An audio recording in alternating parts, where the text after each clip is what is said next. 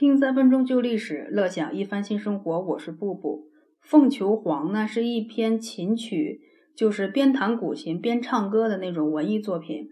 大家都知道，凤呢是穿着比较华丽的、色彩比较缤纷的雄性动物，相对比较朴素的呢，没有那么多色彩的是雌性的凰。凤求凰嘛，当然就是男人追求女人。这里指的是司马相如追求卓文君。司马相如呢是西汉比较有名气的文学家，他所写的词赋呢，通常是词藻比较华丽的，结构很宏大的。武帝呢就曾经无意看了一篇司马相如的《子虚赋》，武帝一下子就惊为天人呀。这个颇具名声的青年才俊呢，有一次就在西南川蜀之地的一个首富家里边出尽了风头。一位太守呢，递过来一架古琴给了司马相如，司马相如抱过来就开始弹他的《凤求凰》，宾客呢无不大赞，弹得真美好呀，效果真高雅呀。其实呢，这个时候司马相如是面对着窗外的卓文君谈的。卓文君呢，就是这家首富的女儿。《史记》呢记载的这个卓文君呀，她是丧夫，寡居在娘家。司马相如呢，那个时候呢，刚刚从梁国呀、长安呀四处游荡寄居，兜转回了四川。不知道司马相如是不是看透了这个现实的世界，还是真的对卓文君一见钟情？反正呢，司马相如是眼疾手快，饭后就瞅了机会，收买了卓文君身边的小丫头，递了情书。也表达了爱意，卓文君当晚就收到了情书和爱意，心想自己反正是死了丈夫，寡居在娘家嘛，眼下也不流行什么女子再嫁，况且自己的亲爹是首富，还得顾及点颜面。于是卓文君决定了不活在世俗人的偏见里，趁着月黑风高溜出家门，跟等在外面的司马相如会合。两人一商量，快马加鞭，私奔到了司马相如的老家成都的一个小县城。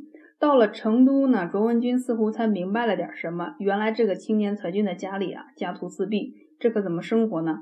既然家徒四壁，没有值钱的东西，那么就把房子给卖了吧。两人思来想去，卓文君的父亲卓王孙怎么也是个大户人家，生米既然已经煮成熟饭，即使回去，父亲也不能奈我们何。于是立马卖掉房子，卓文君、司马相如这对凤凰返回了卓文君的老家，在岳父家的附近开了一家小酒馆。You say